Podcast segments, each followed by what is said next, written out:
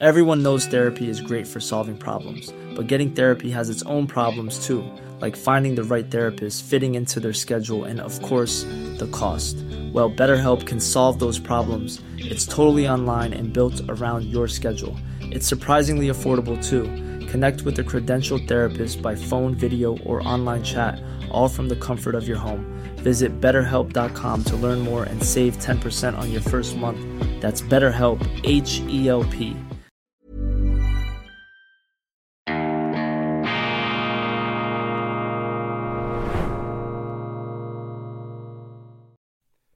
Grüezi miteinander. Ganz herzlich willkommen und einen wunderschönen guten Morgen, meine sehr verehrten Damen und Herren, liebe Freunde aus nah und fern. Ich begrüße Sie zur internationalen und schweizerischen Ausgabe von Weltwoche Daily, die andere Sicht.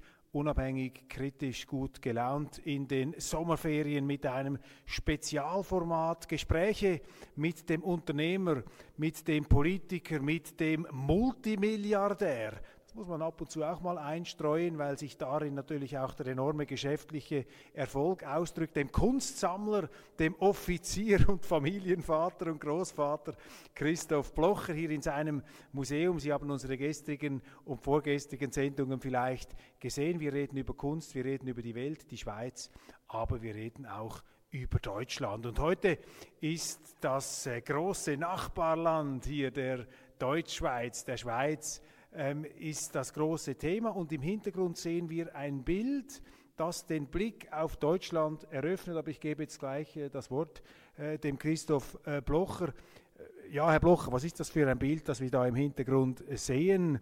Und äh, was hat das äh, mit Deutschland zu tun? Welchen Teil Deutschlands sehen wir auf diesem Bild? Ja, es symbolisiert eigentlich, was die Schweiz ist als kleines Land wir sehen überall ins Ausland, aber wir wehren uns, dass wir nicht vom Ausland bestimmt werden.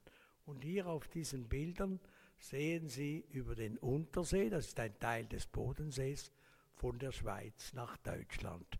Also im Vordergrund ist die Schweiz, der sogenannte Seerücken, und wir sehen hinüber nach Deutschland, Richtung Überlingen, dann äh, die, äh, die wunderschönen äh, Ufergegenden des Untersees und auch des Bodensees.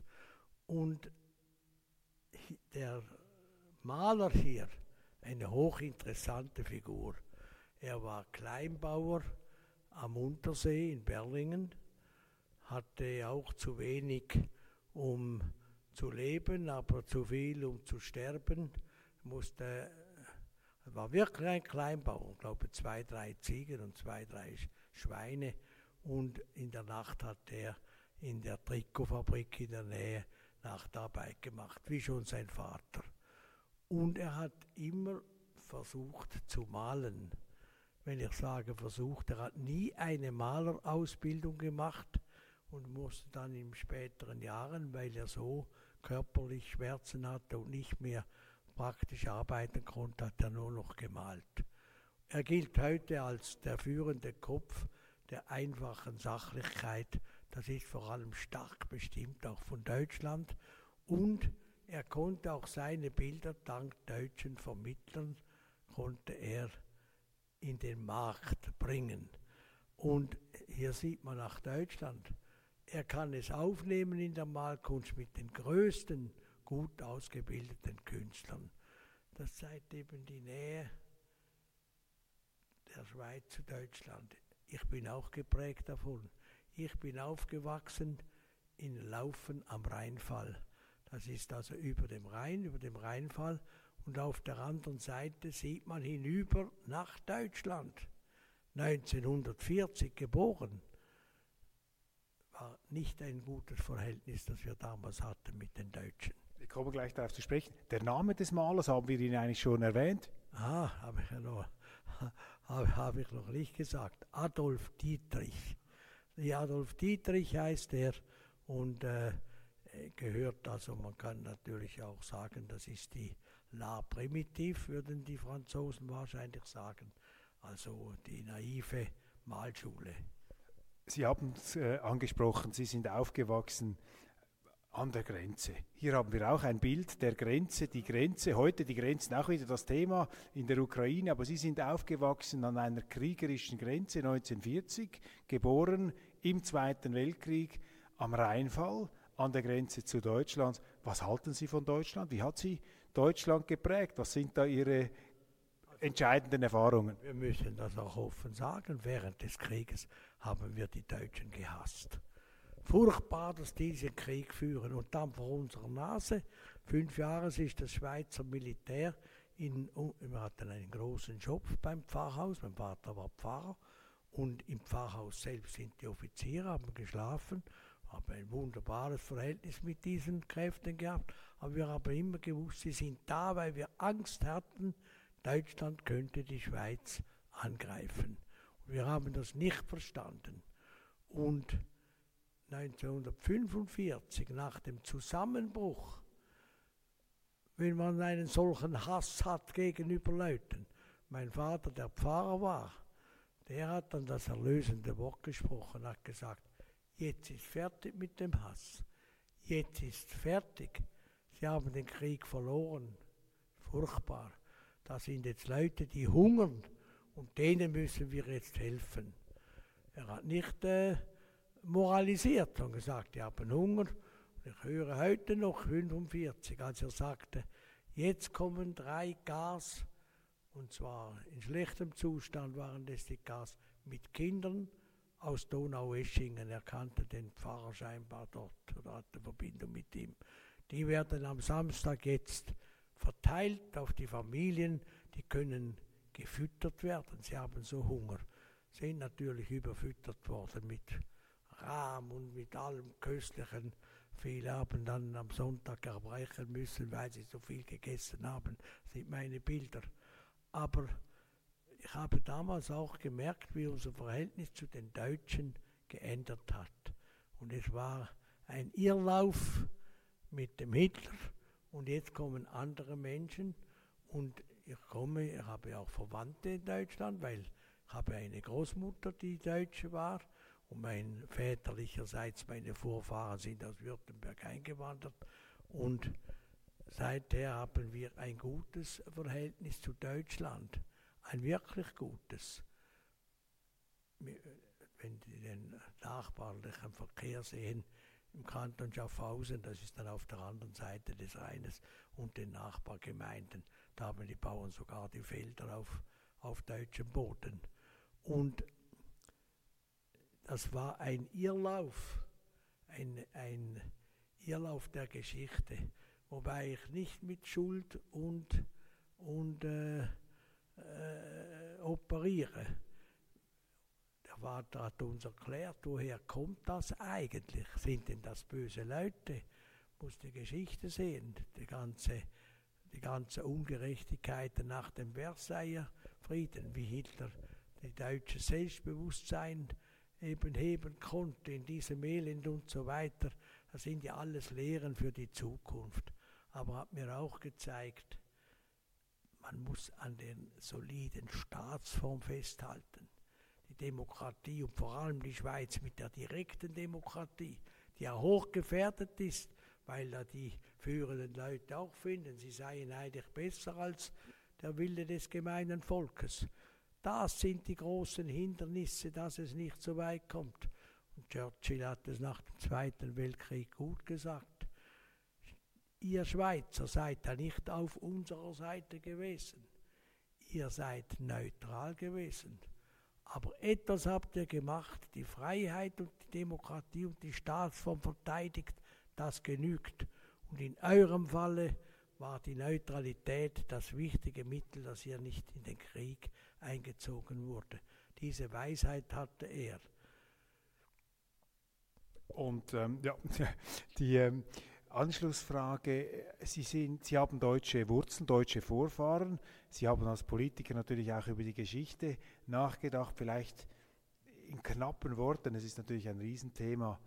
Was ist, wie haben Sie das für sich eigentlich erklärt, dass Deutschland in diesen Abgrund stürzen konnte, dass so etwas möglich war. Ich meine, Deutschland eine hochentwickelte Industriegesellschaft, kulturell äh, sah man sich als führend und plötzlich ist man da äh, inmitten einer gigantischen Barbarei. Haben Sie da jemals äh, eine, für sich eine Erklärung gefunden? Äh, was, was, was ist der tiefere Grund, warum das den Deutschen eigentlich passiert ist? Ja, also daran sucht man ja immer noch eine Erklärung, bin nicht allein, aber es ist schwer zu merken, warum können die Menschen in solche Abgründe geführt werden und da sind wir dann nicht geweiht davor. Also ich nehme mich nicht aus. Wie hätten wir reagiert in dieser elenden Situation der 30er Jahre in Deutschland? Wenn einer kommt und sagt, jetzt richten wir euch auf. Ich habe einmal ein, ein Gespräch geführt mit einem Industriellen, auch hier in der Gegend am Bodensee mit Blick auf Deutschland. Und er war ein alter Mann und wir waren damals noch jung. Und wir haben dann gesagt, wieso konnten die Deutschen und hatten die Deutschen das gemacht und so weiter, die Nationalsozialisten. Dann hat er gesagt, Ihr wisst nicht, wie es war in den 30er Jahren. Dieses Elend hättet ihr sehen sollen. Und da kommt einer und sagt, jetzt nehmen wir die Wirtschaft in die Hand, wir bauen Autobahnen und wir sorgen wieder für euch und wir werden dafür sorgen, dass ihr wieder etwas werdet. Dann ist die Versuchung natürlich groß, auch gewisse Schwellen, die man nicht überschreiten sollte, zu überschreiten um das zu tun. Und so weit ist die Moderne auch nicht. Was für große Prinzipien lassen wir fahren, zum Beispiel in der Schweiz, weil es bequemer ist, weil Musiktöne kommen, was wollt ihr doch, ihr seid doch veraltet hinter dem Mond. Modern ist eine Schweiz, die aufgeht im internationalen die ihre Stärken preisgibt. Was wollt ihr? Eine schweizerische Neutralität, die uns vor Hunderten von Jahren vor Krieg gerettet hat, die dafür sorgt, dass unsere Politiker nicht leichtfertig unsere Kriege führen können. Das ist jetzt doch vorbei, das ist doch nicht modern. Da haben die anderen auch kein Verständnis und so für. Das sind die Schalmeien, um Grundsäulen beiseite zu lassen und dann ist, wird es, hört es nicht mehr auf. Es geht dann immer weiter. Die eine Folge ist die andere. Ist, ähm, Deutschland hat ja große Erfolge gehabt dann in der Nachkriegszeit. In der kürzester Zeit ist ja diese Bundesrepublik auch wirtschaftlich nach oben gekommen. Adenauer, Strauß, äh, andere Persönlichkeiten haben das ja geprägt. Erhard, Ludwig Erhard, wo steht Deutschland heute. Wenn man sich in Deutschland herumbewegt, dann ist da ja viel Verzagtheit und äh, Zukunftspessimismus zu hören. Wie ist Ihre Standortbestimmung Deutschland heute? Also zuerst muss man sagen, die Deutschen sind außerordentlich tüchtig, da gibt es nichts zu wollen. Das ist ein tüchtiges Volk. Das sieht man, wie sie sich auch aus den Trümmern nach dem Zweiten Weltkrieg wieder in die Höhe geschafft haben, wie sie Leute gehabt haben, eben wie Erhard, soziale Marktwirtschaft ist jetzt wichtig. Sie hätten ja auch in den Kommunismus absinken können, sind sie nicht und haben Deutschland hingebracht und haben gezahlt, gezahlt. Also sie haben ihre Kriegsschuld schon mehrfach bezahlt. Wenn alle Länder, die ja auch Kriege geführt haben und auch ungerechte Kriege geführt haben, so viel Kriegsschulden bezahlt hätten wie Deutschland, dann müssen sie jetzt noch viel bezahlen. Aber Sie haben dann auch die guten Jahre politisch schlecht überlebt, nicht wahr? Also Deutschland, ich sehe es natürlich als Industrieller, wir haben doch mit, den, mit großem Respekt mit deutschen Industrien zusammengearbeitet, also in den 60er und 70er und 80er Jahren. Die, die deutsche Chemie war führend und sie ist nicht mehr führend, weil sie sich selber so eingeschränkt hat, meistens aus moralistischen Gründen. Und dann haben sie natürlich der Versuchung nachzugeben, jetzt wird verteilt, jetzt wird verteilt und nicht mehr erschaffen. Verteilen ist ja schöner als erschaffen und dem haben sie nachgegeben. Dann kam die Zeit von, als die CDU, CSU führend war in Deutschland mit Bundeskanzlerin Merkel die hatte eigentlich eine Strategie, um an der Macht zu bleiben.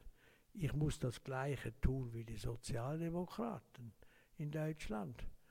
Dann gibt es keinen Grund zur Abgrenzung. Das hat ihr auch geholfen, an der Macht zu bleiben.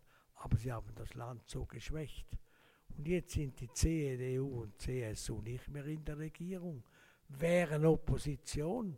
Sie könnten Opposition machen gegen diese, äh, sagt man, Rot-Grün, ja, Ampel sagen sie dem. Also man weiß nicht recht, was das noch für eine Farbe ist.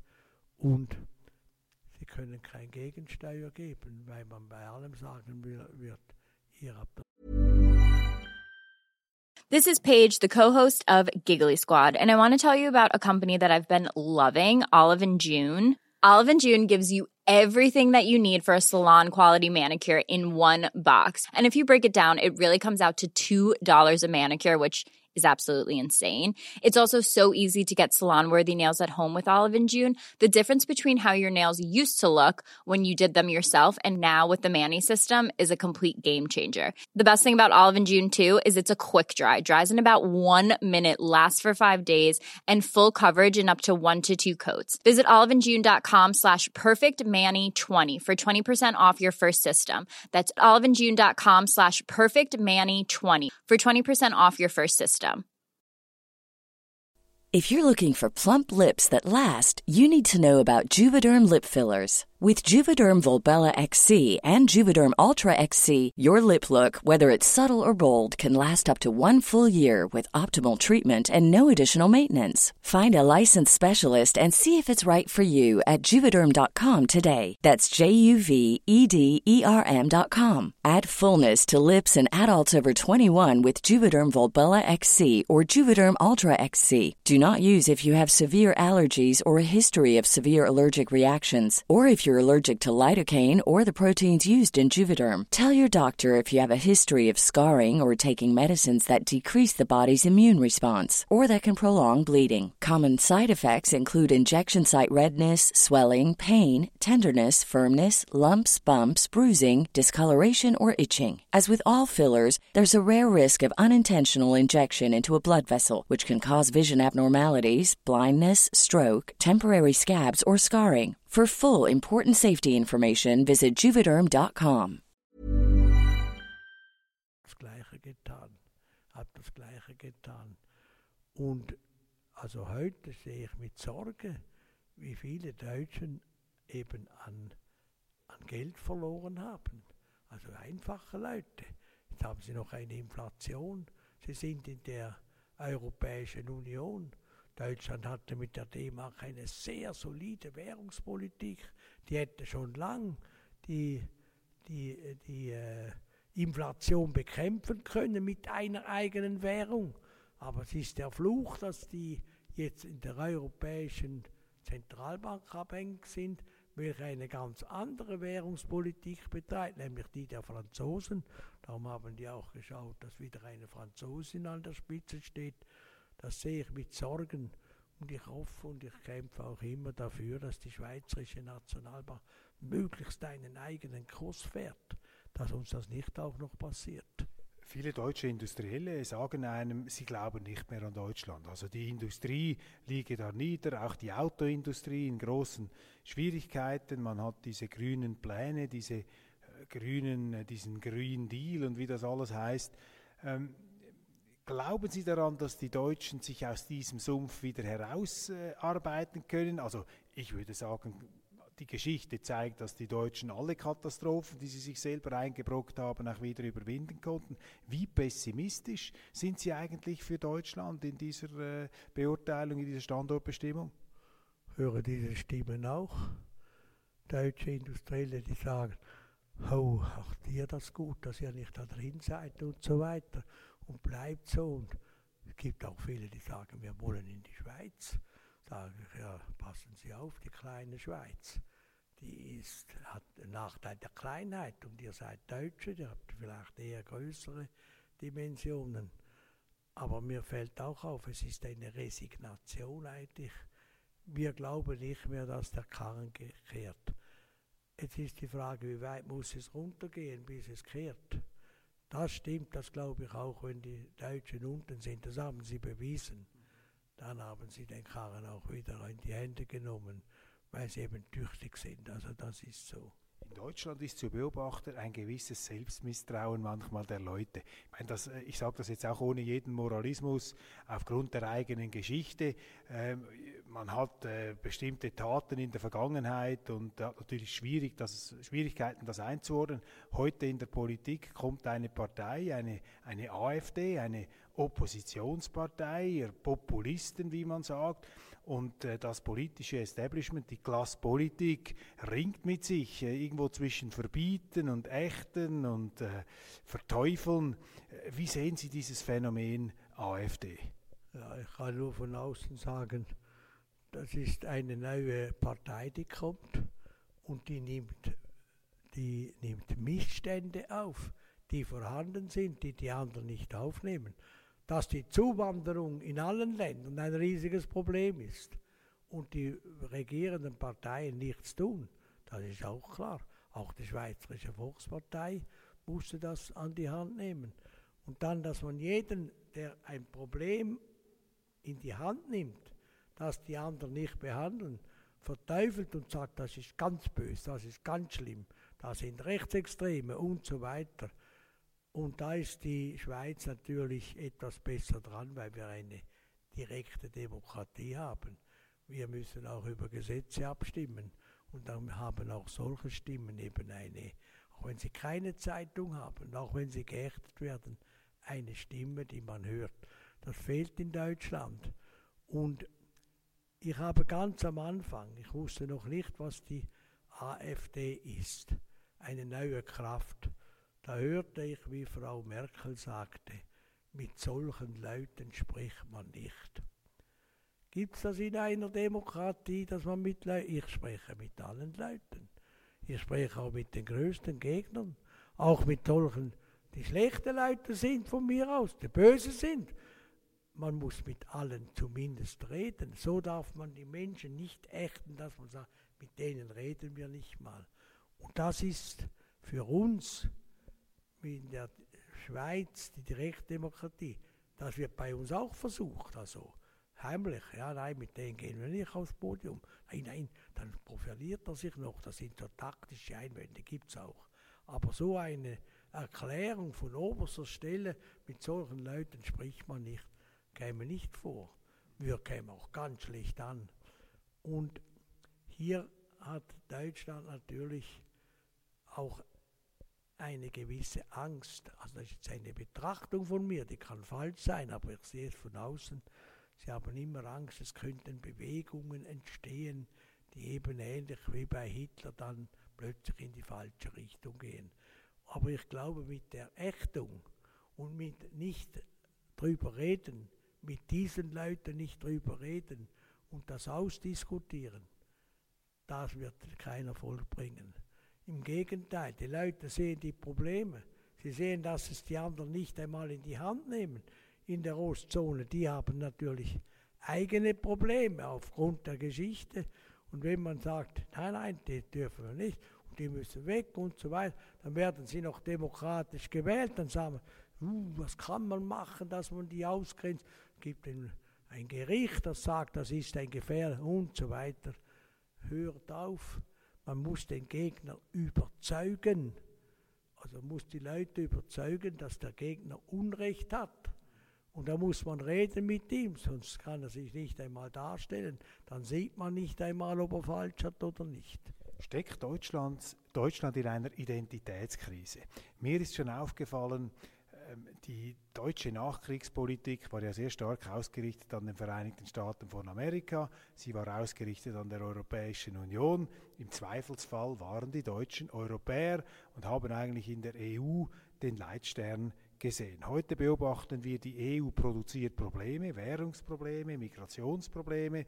Die Amerikaner führen Kriege, äh, die vielen Deutschen unbehaglich sind oder Konflikte, zum Beispiel gegen China, wirtschaftlich wichtig für Deutschland. Auch die Beziehungen zu Russland waren wichtig. Steckt Deutschland vor einer fundamentalen politischen Neuorientierung von einer Art Selbstfindung? Man muss ja auch diese neuen Bundesländer, äh, deren Bevölkerung man oft verteufelt, ja irgendwie auch akzeptieren und einbinden. Hat Deutschland eine Identitätskrise, ähnlich vielleicht wie die Schweiz in den 90er Jahren mit der EU-Debatte? Ja, also ich kann nur meine Beobachtung sagen, sie kann auch falsch sein.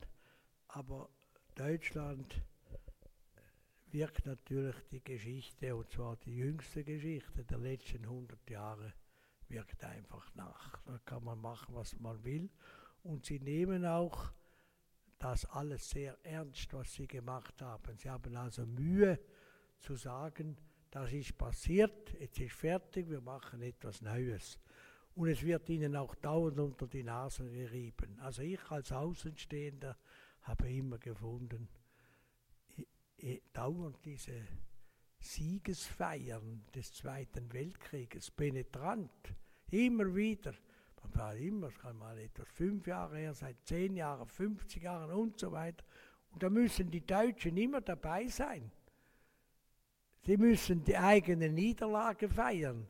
Das ist doch, und das machen sie auch, um zu sagen, wir stehen darüber. Aber das ist für mich etwas, un, eine unglaubliche Aufforderung an die Menschen. Ich muss immer meine Sünden feiern, oder? Also wenn Sie so wollen. Und jetzt, was ist daraus entstanden?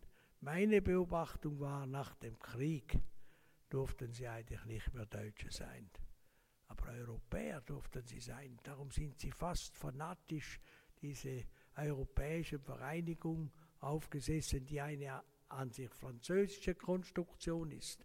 Ich habe immer gesagt, die Europäische Union, also damals war es Europäische Gemeinschaft und so, da sind die Titel haben sich ja geändert, geändert mit der Intensität der Einbindung. Und die Deutschen sind die wirtschaftliche Triebfeder der Europäischen Union, aber rechtlich konstruktionsmäßig sind es die Franzosen. Und das passt nicht zusammen. Deutschland ist an sich ein föderalistischer Staat, auch in der Entstehung. Und Frankreich war immer zentralistisch und jetzt ist die EU natürlich eine, äh, aber sie, sie, sind, sie sehen es schon und sie sagen es auch unter vier Augen. Aber öffentlich zu sagen, das getrauen sich nicht, wir sind Europäer, wir sind, und sie dürfen das auch sein. Deutsche durften sie lange nicht sein. Und ich glaube, das dringt halt immer durch. Wir, sind, wir dürfen nicht Deutsche sein, aber wir sind Deutsche. Das ist meine Beobachtung. Und das ist ein, aber gibt es natürlich auch in der Schweiz solche Leute, die sagen, der Schweizer darf schon nicht mehr sehen, das ist ja alles veraltet, der Kabis da, oder nein, muss ja weltoffen sein und so weiter. Wir sind Europäer. Ich sage, ja, wir sind Europäer, aber wir sind nicht Mitglied der Europäischen Union. Was ist der größte Lichtblick zu Deutschland? Ich meine, die Welt ist nicht verdammt, wir haben das auch schon festgehalten. Auch die größten Krisen sind ja oft auch Geburtshelfer äh, neuer Erkenntnisse und aus den Ruinen blüht das neue Leben. Was ist der größte Lichtblick eigentlich in diesem Deutschland, das derzeit etwas äh, stark fast besessen scheint vom Negativen, vom Niedergang? Wo sehen Sie als Unternehmer, der immer auch anders gedacht hat, der die Situation immer auch anders beurteilt hat als die Konkurrenten, auch in der Politik, wo sehen Sie den Lichtblick? Ja, ich sehe den Lichtblick, dass natürlich die Leistung, die wirtschaftliche Leistung von Deutschland immer noch enorm ist. Also Qualitätsarbeit unten solide. Der Oberbau wackelt jetzt nicht, aber vor allem politisch natürlich wackelt es.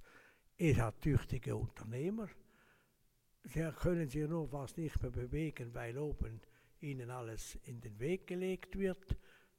Und zwar in den Weg gelegt wird, damit sie den Weg nicht mehr gehen können. Und eines Tages wird das ändern. Ob es mit einem Erfolg der AfD, das ist dann plötzlich eine andere Macht, die da die Missstände, wenn ich jetzt also habe da von Frau Weidel die, die äh, Rede gelesen über die Zustände in Deutschland, natürlich überspitzt, aber äh, wenn das gesagt wird, dass man das ändern muss und sich das durchdringt, dann, wäre, dann wären sie schnell wieder oben, weil es ist ein tüchtiges Volk. Herr Blocher, meine Damen und Herren, vielen herzlichen Dank für die Aufmerksamkeit hier vor diesem wunderbaren Dietrich-Bild mit äh, Blick auf Überlingen am Untersee, glaube ich. Untersee ist richtig. Überlingen übrigens der Wohnort eines bedeutenden Deutschen heute, nämlich äh, von Martin Walser, dem Schriftsteller, schon hoch betagt, über 90, hat dort ein sehr schönes Haus mit Seeanstoß und Martin Walser, auch äh, der Schweiz ja verbunden. Er schaut jeden Tag von Überlingen in den Kanton Thurgau und der Maler und wir haben heute aus dem Kanton Thurgau in Richtung Deutschland geblickt. Vielen Dank und morgen geht es weiter mit unserer Sonderserie zur Sommerszeit. Vielen Dank.